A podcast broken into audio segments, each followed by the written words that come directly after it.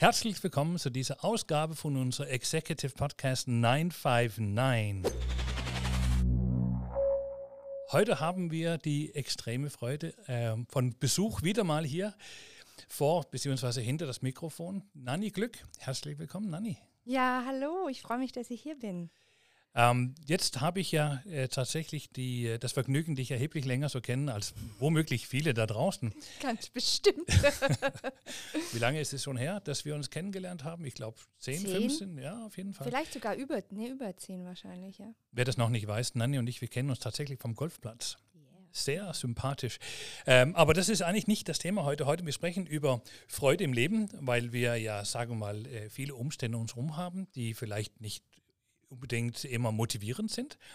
Aber da gibt es Methoden dagegen und dafür, das wirklich besser zu machen. Und sowas kann Nanni. Nanni, erzähl doch einfach mal ein bisschen über dich. Wer bist du und was macht du so alles?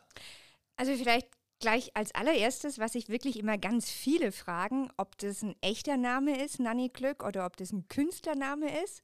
Und es ist wirklich so, ich bin glücklich geboren worden, es ist mein echter Name.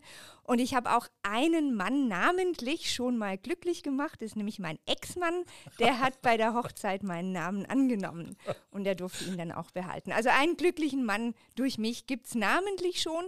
Und ich möchte natürlich auch jetzt die Zuhörer ein bisschen glücklicher machen und da sprechen wir heute drüber. Wie ich dazu kam, natürlich auch ein bisschen doch durch meinen Namen und die Berufung, denn mit dem Namen hat man ein gutes Entree ins Leben. Also wenn man sich Durchaus. vorstellt. Mit, Also sauer ja, wäre jetzt nicht so einfach in deiner Branche. Frau Aber- Sauer. könnte man auch was draus machen. Ja. Aber ich glaube auch, als wir uns kennengelernt haben, hast du auch gesagt, das ist ja ein witziger Name, Nanni Glück. Mhm. Und da kommt man einfach immer so in, ja, ein gutes Miteinander gleich rein. Und dann dachte ich mir irgendwie, das möchte ich auch wieder den Menschen zurückgeben, was ich quasi durch meinen Namen gekriegt habe. Ich habe ehrlicherweise gedacht, du wärst Italienerin, weil du hast diesen, diesen Funken in deinen Augen und Nanni könnte auch weitestgehend Das Italienisch sein und du hast mit irgendjemandem gerade im Italienisch gesprochen. Ach ja, stimmt. Ja, Ja, das kannst ja, unheimlich gut. Das führen wir heute nicht vor. ähm, aber ähm, wie das Leben so geht, also du hast ja nicht nur äh, Menschen glücklich gemacht, du hast ja auch eine Werbeagentur gehabt, du hast ja recht viel Genau, gemacht in deinem Leben. genau. Ich habe ursprünglich mal Arbeits- und Organisationspsychologie studiert Okay.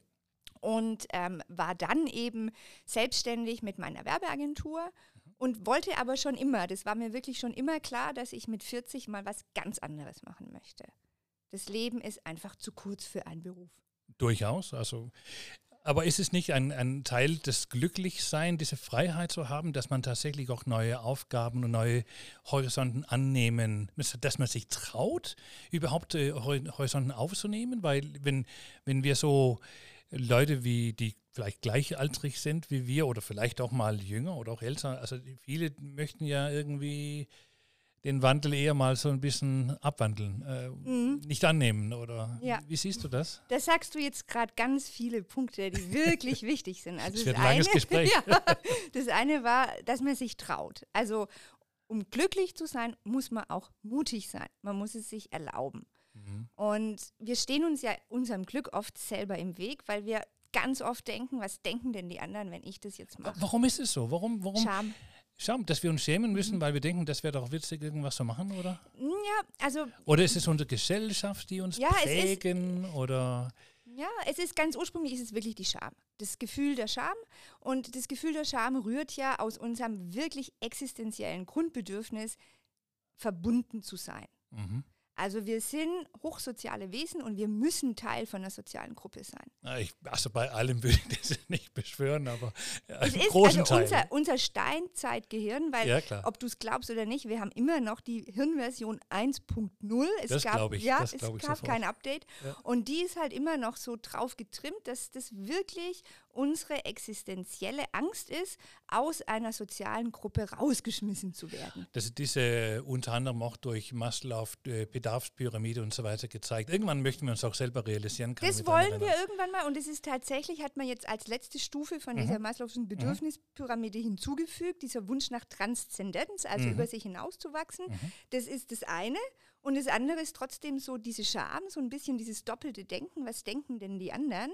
Und da stehen wir, das ist so ein Spannungsfeld und irgendwie stehen wir uns da ein bisschen im Weg. Aber das Schöne ist natürlich, wir können uns auch drüber hinwegsetzen.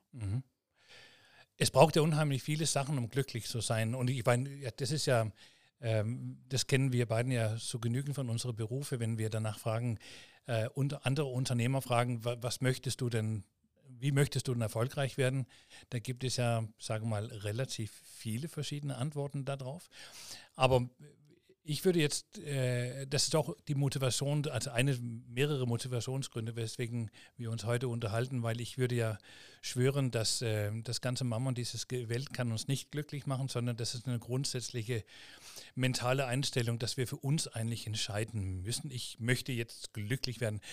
Ähm, ist es denn so oder kann man, kann man das auch erarbeiten? Ich meine, Fleisch und so weiter, ist, ist, oder ist es jetzt verbraucht? Ähm, also Deiner Meinung nach? Es ist tatsächlich so, es gibt da auch Studien dazu, ähm, das Geld an sich ähm, ist bis zu einem gewissen Punkt wichtig für unser Glück oder für unsere, nennen wir es mal subjektiv empfundene Lebenszufriedenheit. Aber ab einem gewissen Punkt ist es vollkommen wurscht, ob ich noch mehr habe oder nicht. Also ich brauche im Prinzip so eine sichere Existenzgrundlage. Und wenn ich die habe, also wenn ich nicht die ganze Zeit denken muss, kriege ich genug zu essen, wo schlafe ich heute Nacht, mhm. dann kann ich anfangen, glücklich zu sein und mich um mein Glück zu kümmern. Und ob ich jetzt mehr Geld oder weniger Geld habe, macht für mein Glücksempfinden nichts Also aus. doch ein bisschen Maslow. Also ja, wir müssen ja, Grund, ja, auf jeden Fall, auf schlafen, jeden Fall. Die, sicher, trinken. Sicher, das auf jeden genau, Fall. Wärme. Mhm. Und dann ähm, denke ich, dass das Problem bei den, also Problem ist jetzt. Die Herausforderung. Ja, genau, bei den meisten ist, dass wir in dieses Wenn-Dann-Denken kommen. Wir fangen mhm. an, unser Glück von äußeren Umständen abhängig zu machen.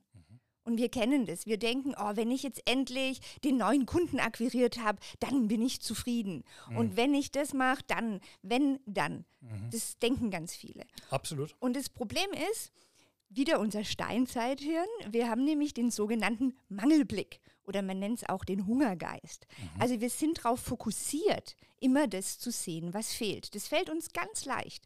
Und ja, Vielleicht hören uns ein paar Frauen zu, die kennen den. ja, Wenn sie ihren Schuhschrank aufmachen, dann sehen sie eben nicht diese 30 Paar Schuhe, die da schon drin stehen, sondern sie sehen genau vielleicht das eine Paar schwarze Lacklederpumps, was noch fehlt. Herzlichen Glückwunsch, das ist der Mangelblick. Das, das könnte ich auch für meine Werkstatt zu Hause aussprechen. Alles. Ja. ich habe auch die Fähigkeit, glaube ich. Das ist wahrscheinlich dann die weibliche Seite bei mir.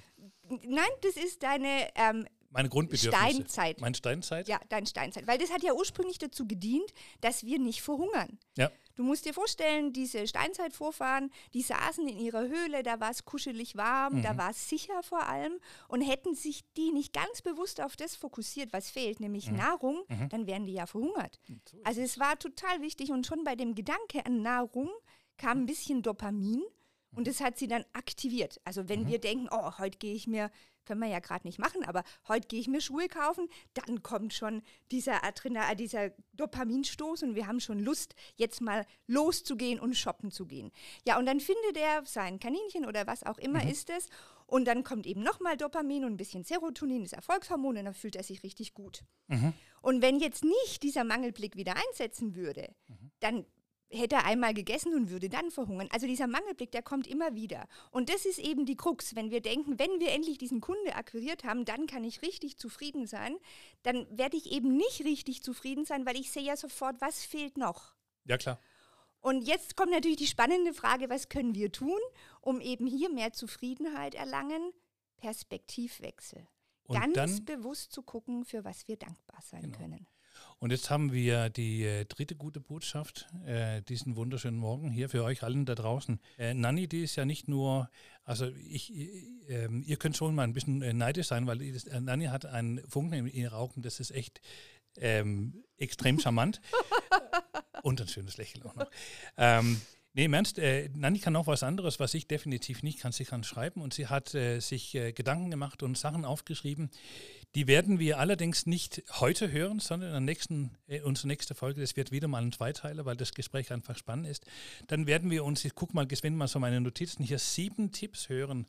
Äh, wir haben teilweise ein bisschen davon gesprochen, aber wir werden das nochmal in Einzel besprechen in die letzte Hälfte von oder in die zweite Hälfte von unserer Podcast ähm, 959. Wer das nicht wissen sollte, das Executive Podcast 959 heißt so, weil wir ziemlich genau in den 9, 9, Minuten und 59 Sekunden wieder am Ende sind. Da sind wir auch jetzt angekommen.